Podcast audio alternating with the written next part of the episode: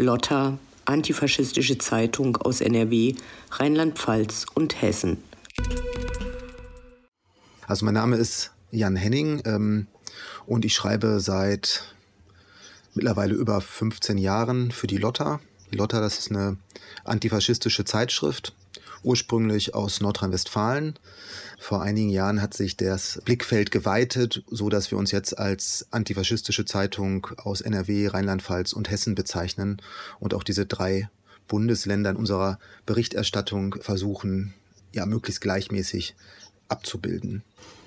Ja, ich bin Sonja. Ich ähm, bin eben mit jener Erweiterung der Zeitschrift für Hessen dazugekommen. Ich lebe in Hessen und arbeite auch seit gut 15 Jahren zu extremen Rechten.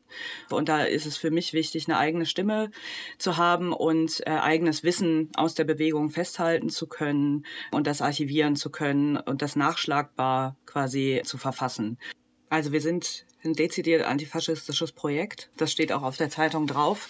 Wir sind alle Antifaschisten mit Herzblut. Also niemand von uns lebt von dem, was wir tun. Wir machen das alle in unserer Freizeit.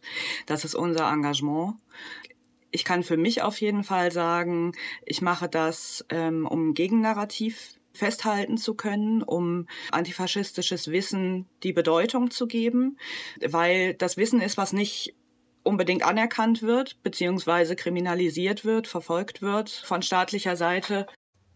Wir versuchen schon immer ähm, Aktiven vor Ort auch ein, ein, Podium zu geben, eine Möglichkeit zu geben, eben ihre Erkenntnisse, ihre Einschätzung, ihr Wissen aufzu aufzubereiten, äh, dabei unterstützt zu werden und daraus Artikel zu machen, die dann nicht einfach irgendwo auf einem Twitter-Kanal versanden, so im digitalen Nirvana, sondern die dann beständig sind, weil sie archivierbar sind, weil sie nachschlagbar sind, weil wir auch sagen, es gibt einen großen Wert an Wissen, an Einschätzungen von Initiativen von Ort oder vor Aktiven vor Ort.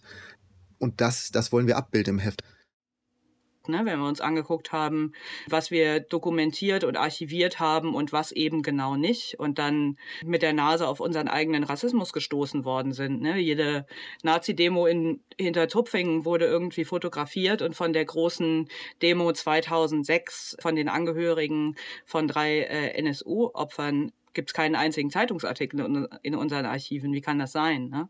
Und dass da eine ganz enorme Selbstreflexion passiert ist und da bei mir auch ganz enorm viel passiert ist.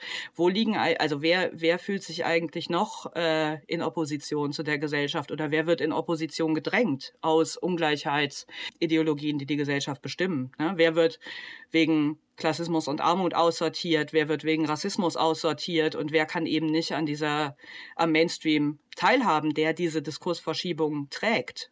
Ne? Und was bedeutet das eigentlich, weiß sein und Antifaschistin sein äh, heute in Deutschland? Und aus diesen Bündnissen und aus diesen Solidaritäten, die ich durch meine Arbeit erkenne, finde ich ganz viel Kraft und finde ganz viel Kraft für diesen Trotz. Ich habe keine, ich habe keine Hoffnung, aber ich habe Trotz. Und solange ich auf der Welt bin, werde ich mein Bestes dafür tun, den zu nutzen.